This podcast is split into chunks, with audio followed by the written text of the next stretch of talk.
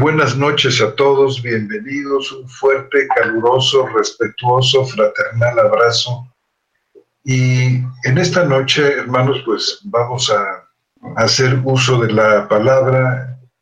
En esta oportunidad, nuestro hermano eh, Armando González, el profesor Armando González, tiene una parte de este estudio sobre la Septuaginta muy, muy interesante, así es que le cedo la palabra a mi hermano. Eh, muy buenas noches tengan todos ustedes, hermanos. Este miércoles 10 de octubre del 2018, desde acá, desde la ciudad de Querétaro, en México, los saludamos.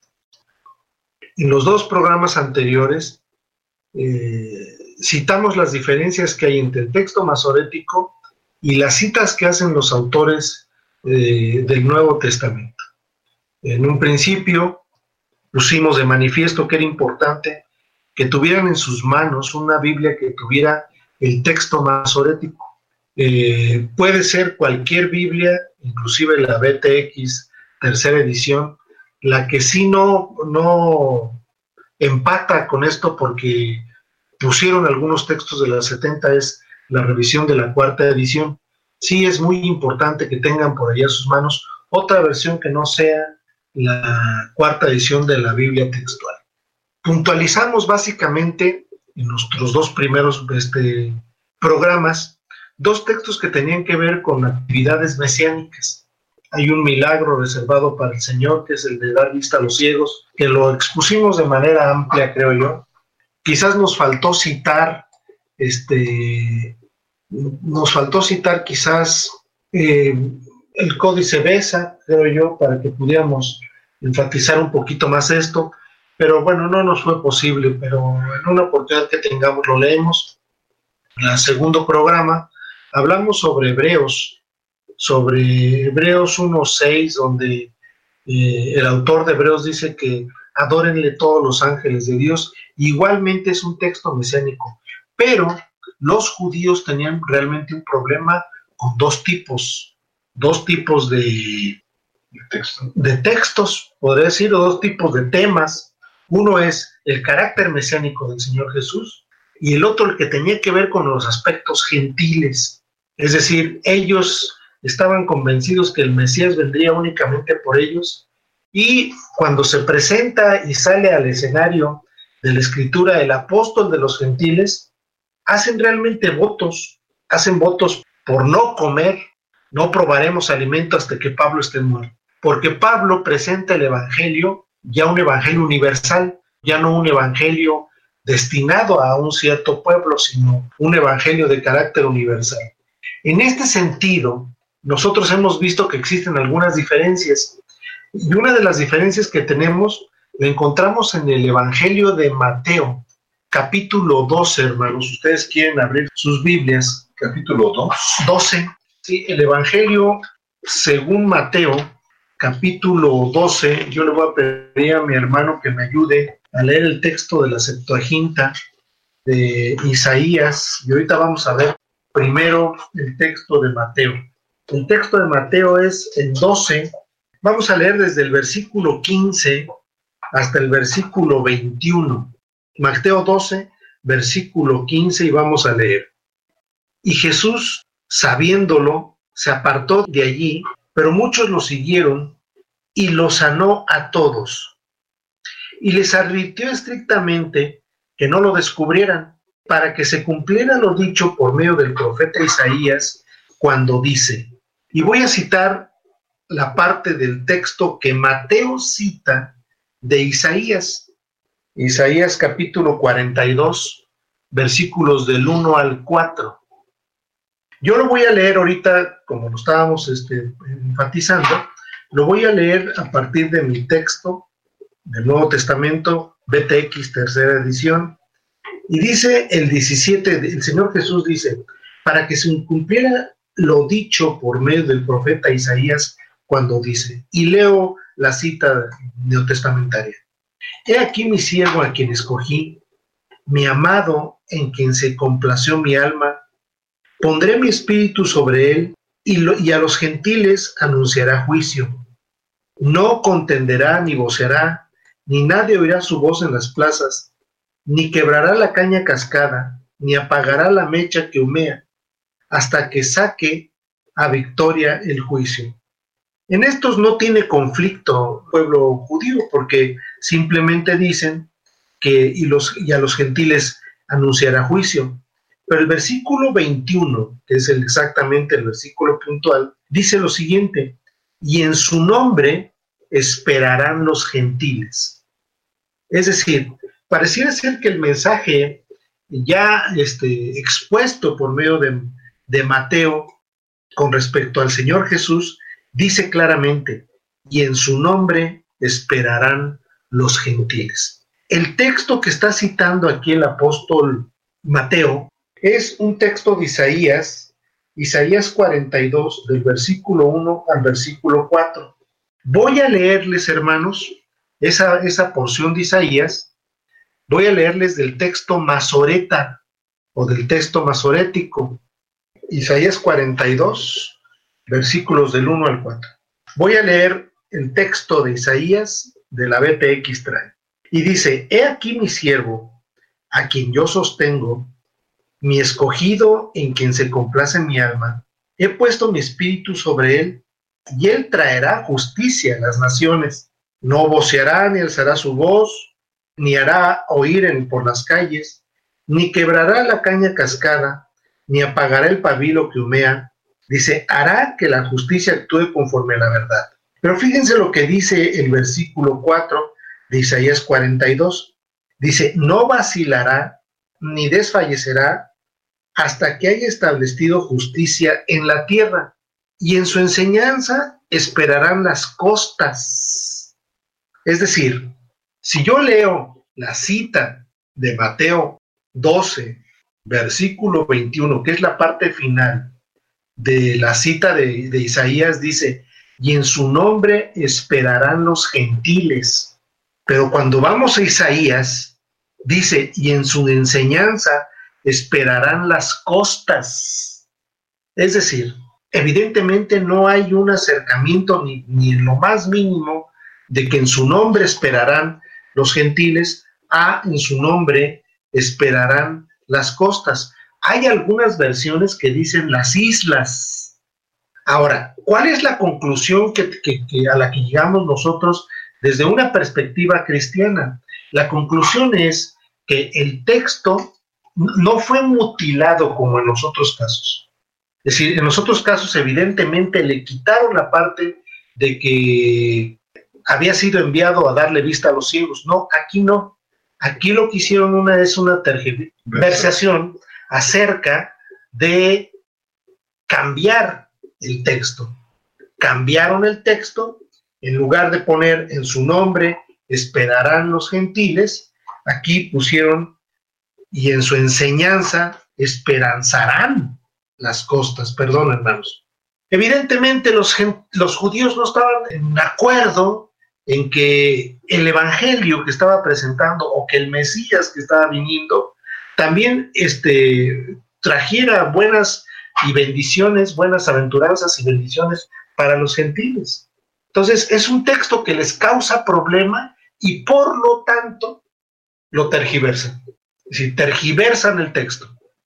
Evidentemente, el apóstol Pablo, el apóstol de los gentiles, por ahí en el libro de los Hechos, dice que hacen votos los judíos y los votos son no comeremos hasta que Pablo esté muerto, porque era el apóstol de los gentiles. Pero lo que no prevén ellos es que Mateo, bueno, sí lo prevén, tanto que lo, alteraron, Mateo dice en su nombre esperarán los gentiles, y Isaías, el texto masoreto, dice, y en su enseñanza esperanzarán las costas. Yo le voy a pedir entonces ahorita a nuestro hermano José Antonio Septién que lea el mismo texto de Isaías 42, del versículo 1 al versículo 4, haciéndose o haciendo un énfasis puntual en el versículo 4 de Isaías de la Biblia Septuaginta traducida por Natalio Fernández.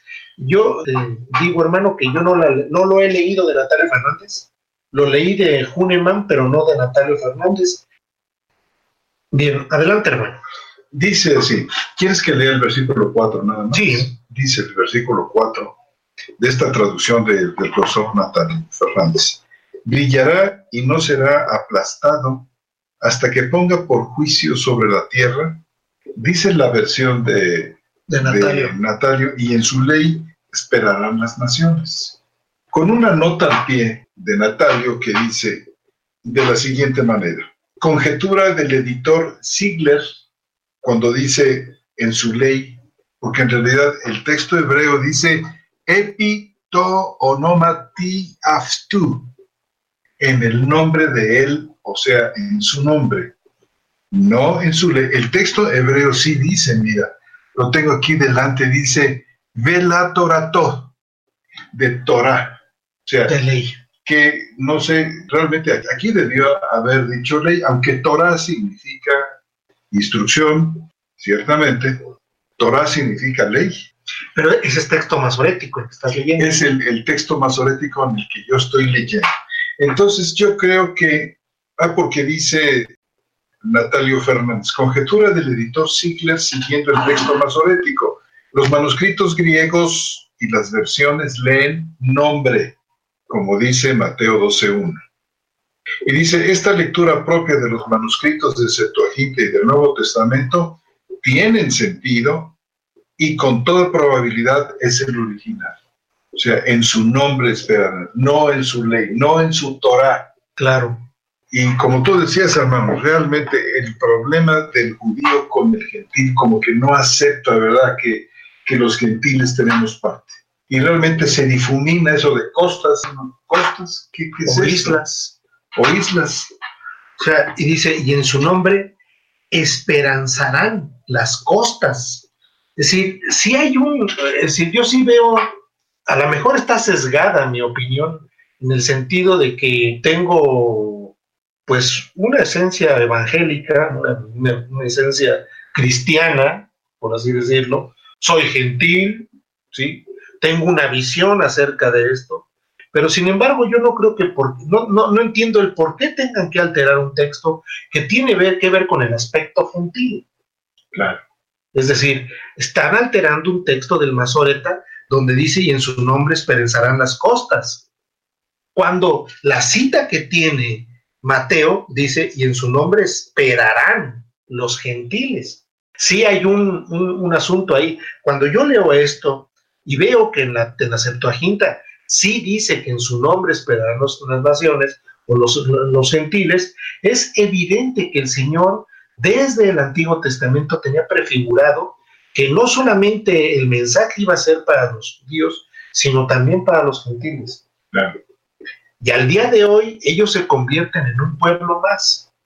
Vamos al libro de Hechos, hermanos, por favor.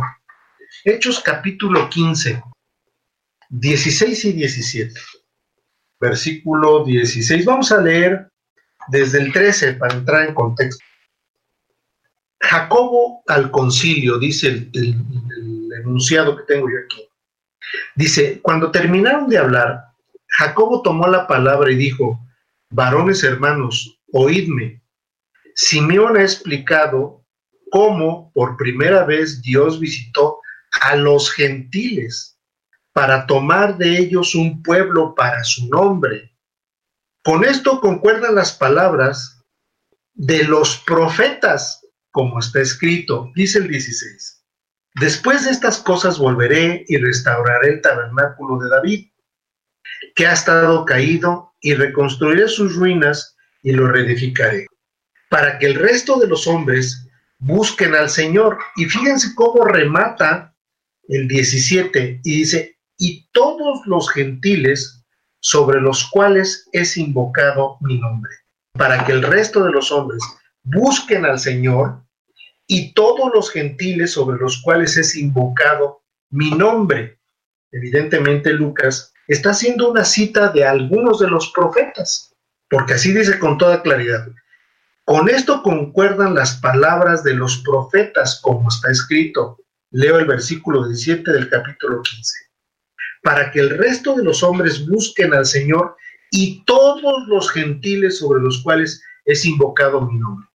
La cita que estamos obteniendo de aquí es la cita de Amós, el profeta Amós, capítulo 9, versículo 12. Y fíjense cómo dice, para que posean el remanente de Don y a todas las naciones sobre las cuales es invocado mi nombre. Es decir, para que posean el remanente de Don, cuando el texto eh, aquí en, en Hechos dice Lucas, para que el resto de los hombres busquen al Señor, es decir, es evidente la evidencia de una diferencia que hay entre los dos textos. Nuevamente, no están mutilando el texto como en el caso de Hebreos, pero sí están cambiando el sentido de lo que los profetas ya venían diciendo. Dice, para que el resto de los hombres busquen al Señor y todos los gentiles sobre los cuales es invocado mi nombre. Sin embargo, el 12 dice, para que posean el remanente de Don y todas las naciones sobre las cuales es invocado mi nombre. Es decir, eh, hay un cambio de sentido del aspecto gentil, como lo acabamos de ver en Mateo. Ahora, esto no significa, hermano, que están traduciendo mal los traductores de la Septuaginta. Es que son dos textos distintos, hermano. Sí, uno de Mateo y uno de Lucas. Me refiero a que el texto hebreo en el que traducen los traductores de la Septuaginta en los 70 realmente decía naciones. Claro. Y resulta que el texto masorético hebreo posterior, no, y dice, dice, para que el resto de los hombres, para que el resto de los hombres busquen al Señor. Y si no queda claro cuál es el resto de los hombres, dice, y todos los gentiles sobre los cuales es invocado mi nombre. Así es. Esta es la traducción de la Septuaginta. Si me dejas leer, te lo dice en aquel día levantaré la cabaña de David que está caída y repararé sus ruinas y su destrucción levantaré y la reconstruiré como en los días de antaño, a fin de que me busquen los restantes hombres y todas las naciones sobre los cuales es invocado mi nombre. Aquí no está Edom presente. Es evidente, y déjenles confieso algo, es decir, eh, yo a ciegas, hermanos, sé, porque no he leído el texto de la Septuaginta, sé que este texto está enterado. Es decir, ahorita lo acabo de escuchar por primera vez en Natalio Fernández. Es evidente. Y como estos hermanos, hay infinidad de textos, infinidad de textos donde unos apuntan a quitarle el carácter mesiánico a Jesús y otros apuntan a quitarle el aspecto gentil de que la salvación también era para los gentiles. No solamente para los judíos. No, creo yo que, les digo, yo hago una inferencia desde mi perspectiva cristiana de que evidentemente eh, hay dos malas intenciones de parte de los judíos. Dos malas intenciones que de alguna manera los apóstoles de alguna manera venían este, identificando. En el programa 2 hicimos puntualmente una reflexión acerca de cómo los judíos, o en este caso los fariseos, venían de manera este, sistemática ya cambiando dice, el sentido de la palabra del Señor, haciendo caso omiso del mandamiento de Dios y poniendo por encima del mandamiento de Dios las tradiciones humanas. Entonces, eh, si vemos ese elemento y, y, ustedes se percatarán, o sea, ustedes se darán cuenta de que nuestra perspectiva es una perspectiva cristiana evangélica, y que esa perspectiva cristiana evangélica nos permite dar este punto de vista o observar este punto de vista. Pero está muy bien apoyada en los textos, hermano. No solamente una mera intuición evangélica, sino yo creo que has presentado muy bien las bases bíblicas. Entonces, tenemos dos ejemplos y yo quisiera, hermanos, casi para concluir, porque no quisiéramos este, aprovechar más de su tiempo, pero teníamos planteado el programa en función de una participación del hermano José Antonio acerca de eh, un aspecto que tenga que ver con, así los, así los planeamos desde un principio, presentar comentarios, notas, referencias acerca de la Septuaginta, ¿sí? Y luego este, tomar los textos que consideramos de alguna manera importantes para hacer notar estas diferencias que existen entre el texto del Nuevo Testamento, la cita del Nuevo Testamento y el texto masorético, y concluir con una lectura de la Septuaginta de Natalio Fernández, que queremos este, puntualizarlo de esa manera. Sin embargo, a partir de, esta, de este planteamiento del programa, nosotros llegamos a hacer una conclusión y la conclusión es, hay una diferencia entre lo que dice la cita del evangelista o de Lucas en este caso puntual con respecto al texto masorético. Es decir, sí hay una diferencia. ¿Por qué hay una diferencia? Lo que nosotros hemos visto y llegado a la conclusión es que el texto que estaban utilizando tanto los apóstoles como en este caso concreto Lucas no es el mismo texto que tenemos nosotros en nuestras Biblias de Nazaret. Pero si el texto que estamos leyendo en el Nuevo Testamento coincide con la 70 de Natalio Fernández, luego entonces llegamos a la conclusión que el texto que estaban utilizando los apóstoles era la 70.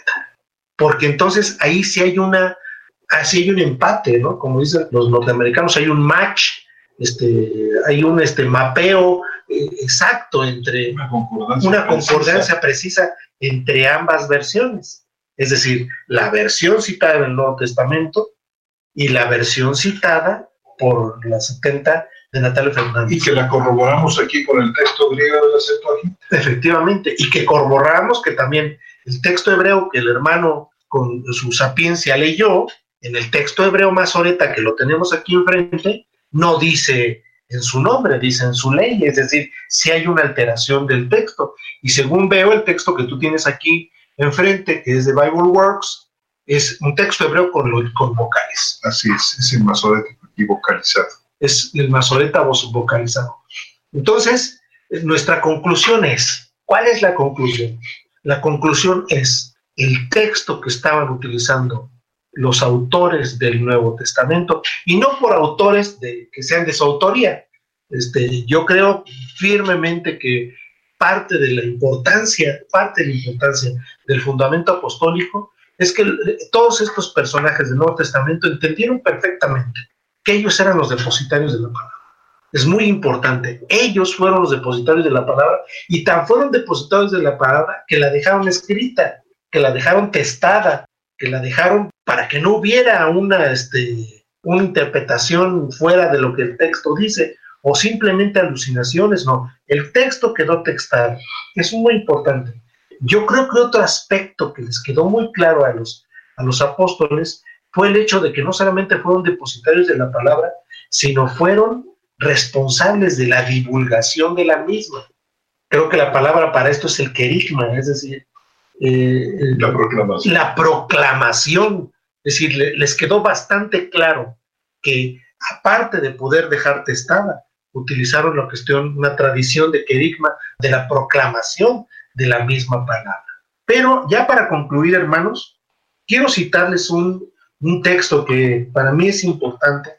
Es un texto que leíamos ayer en la noche, este, el hermano José Antonio y algunos otros hermanos, de Segunda de Pedro capítulo 3.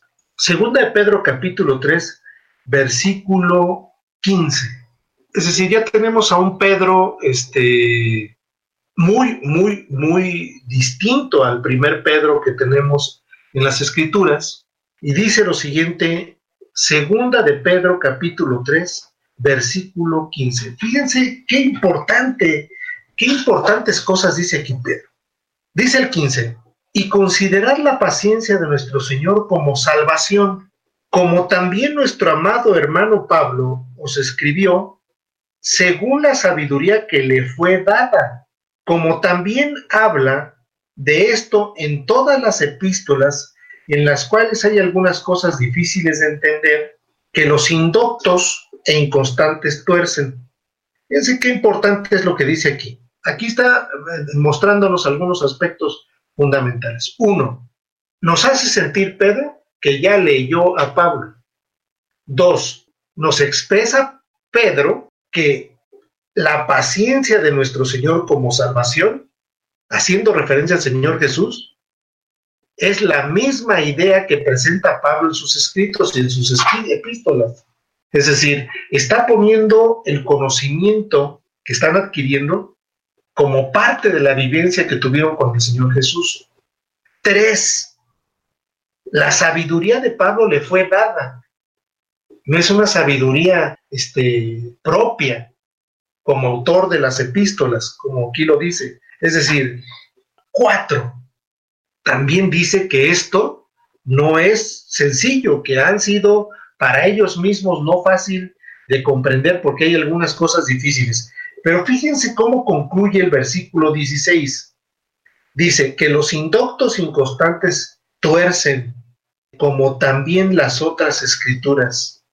Tuercen como también las otras escrituras para su propia perdición.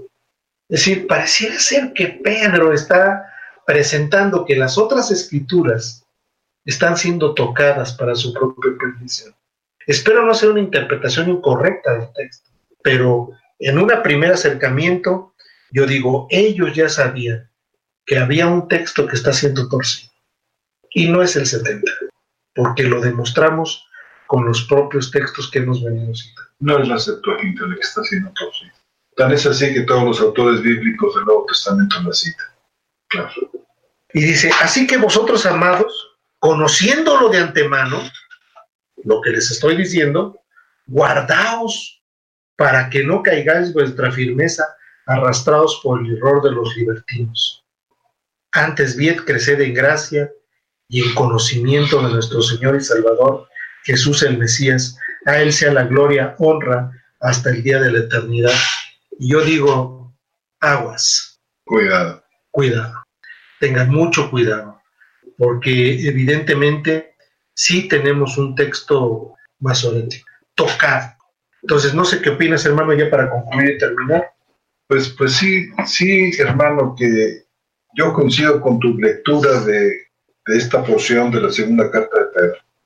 Así es, ciertamente, como, como tú lo dices, es una primera apreciación, un primer acercamiento, como dices tú, pero yo creo que me luce muy correcto y por supuesto, tú sabes eh, cómo es que en la medida que nos acercamos a los textos de una manera subsiguiente, siempre tenemos un, rayo de luz adicional, una revelación extra, pero fíjate que yo creo que estas revelaciones extra no contradicen a esta visión que tú nos has presentado de la segunda carta de Pedro. La revelación vendría, creo yo, a enriquecer este, precisamente este punto nuestra hermana Irma Valderas, ¿por qué es diferente la Septuaginta de Hünemann, la cual es una eh, Septuaginta eh, en español que circula? Me, parece ser que eh, Eastward este, la, ofrece de manera gratuita y ustedes la, pueden bajar, la Septuaginta de Hünemann. ¿Por qué es diferente la Septuaginta de Hünemann, que creo que se hizo a principios del siglo, pasado. del siglo pasado? ¿Por qué es diferente la Septuaginta de Hünemann a la Septuaginta de Natalio Fernández? Como en el caso de Isaías 42.4, ya que Natalio da una traducción más precisa para referirse a los gentiles cuando los llama naciones y Hünemann les llama gentes. Bueno, lo que pasa, hermana Irma, es que Hünemann está usando la palabra que se usaba a principios del siglo, de, 1900 y pico, 1908 creo, este, era la palabra que se usaba para identificar a los gentiles o a las naciones. La palabra, por ejemplo, griega etnos puede, o goí en hebreo, puede traducirse como gentiles, como naciones, como gentes. Yo creo que lo que está haciendo Hünemann sencillamente es usar la palabra común en sus días, que equivale a gentiles. O sea, ahora, además Human es muy, muy, muy textual, él no hace, él no se mete en, problemas de, de, buscar una posible, un posible contexto, pero gentes y naciones hacen referencia al mismo aspecto, distintos a no un solo pueblo, sino otras naciones, otras gentes. Dice, hermanos Armando y Septiembre, muy agradecido con sus charlas bíblicas, les escucho desde Costa Rica. Les quiero pedir por favor me ayuden con relación a que me recomienden algún libro para conocer de una forma más amplia la historia de la Septuaginta al español. Con muchísimo gusto, hermano. Tenemos un texto que se llama Sobre la Septuaginta, tomando el texto griego, seriamente. Es editorial Sofía de nuestro hermano Roberto Islas Montes. Roberto Islas Montes ya hizo favor de acompañarnos aquí en unas charlas bíblicas y él hizo un libro este, muy, muy introductorio, muy, muy bien este, hecho y estructurado, que es del 2017, es decir, del año pasado. Nuestro hermano Roberto Islas Montes tiene una gran, este, tenemos nosotros un gran aprecio por él. Y él este, escribió un libro, está muy bien hecho, hermanos, está muy bien presentado, trae ejemplos, trae historia, no solamente historia, sino trae algunos capítulos como universalidad del griego, la Septuaginta en el periodo apostólico, la Septuaginta después de los apóstoles, la intención de afectación a la 70, la imagen de la palabra de Dios, preferencia del uso de la 70, y luego presenta la Septuaginta en Hebreos, en Pablo y en Lucas. Es un texto muy bien hecho, hermanos, está muy bien escrito. Lo pueden conseguir en Amazon y les vuelvo a decir, se llama Sobre la Septuaginta, tomando el texto griego seriamente, editorial Diasofía, del hermano Roberto Islas Montes. Basta con que ustedes tecleen sobre la Septuaginta y aparece ahí. Confío en que sí lo tiene todavía a la venta. Sí, yo, desde luego. Yo ya lo leí, hermanos. Yo ya lo leí y lo sigo consultando el, el texto y, este, y ustedes van a ver que es eh, edificante. Muy bien articulado, muy, muy luminoso, muy claro, sencillo para, para entender. Bueno, eh, nuestro hermano Alejandro, Alexander Porras tiene una pregunta. Dice, también tengo una pregunta. Tengo entendido que existieron no una Septuaginta, sino tres, y que la Alejandrina es la verdadera o la mejor traducida. ¿Pueden ampliar algo al respecto a esta diferencia de las varias setentas que existieron? Sí. Sí, hermano, con mucho gusto, aunque este es un punto que queremos tratar un poco más extensamente. Quizás en el siguiente programa. De momento le, le decimos, hay dos grandes revisiones o revisiones profundas que también se llaman recensiones, que fue la de un tal Aquila, algunos lo llaman Aquila, la de Simaco, fue la otra. Y la de Teodosio. Y la de Teodosión, que es la de la tercera. De estas se conservan solamente fragmentos, muy, muy pocas piezas. Y son estas tres versiones, representan estas, estas tres eh, recensiones, el intento que hicieron los judíos por hacerse de una Septuaginta, es decir, dado el, el, auge y eh, la importancia que tenía para muchísimos judíos de habla griega, ya sea en Israel o en la diáspora, los judíos, las autoridades judías quisieron controlar este asunto de la, de la ya que la estaban usando los cristianos para, para presentar que Jesús era el Cristo. Entonces comisionaron a Áquila, a Simaco y a Teodosión, los comisionaron para que ellos tradujeran al griego y acercaran esta traducción griego lo más que pudieran al texto hebreo masorético que ellos tenían en ese momento. Fue otra malintención. Fue otra malintención y un deseo por desprestigiar la versión alejandrina de la 70. Dicho de manera muy simple, hermano, este, esta es la realidad. Por ejemplo, Aquila era un gentil que se había hecho cristiano y después le dio la espalda a Cristo y, se hizo judío. Y en esta condición, los, pues, las autoridades judías dieron a un elemento magnífico, muy manejable, conocedor del griego, que dijo, bueno, pues este, hagamos una Septuaginta para competir con la otra, con la Alejandría. Sí, sí. Esto lo pueden leer en el libro de, del hermano Roberto Islas. Ahí lo tienen ustedes. Y otros detalles muy, muy interesantes. Dice, hermano, ¿qué Septuaginta en español puedo, puedo comprar? Pues realmente no hay muchas opciones. Nosotros recomendamos la que eh, produjo eh, Natalio Fernández Marcos, editorial Sígueme, en cuatro volúmenes, que se llama La Biblia griega Septuaginta.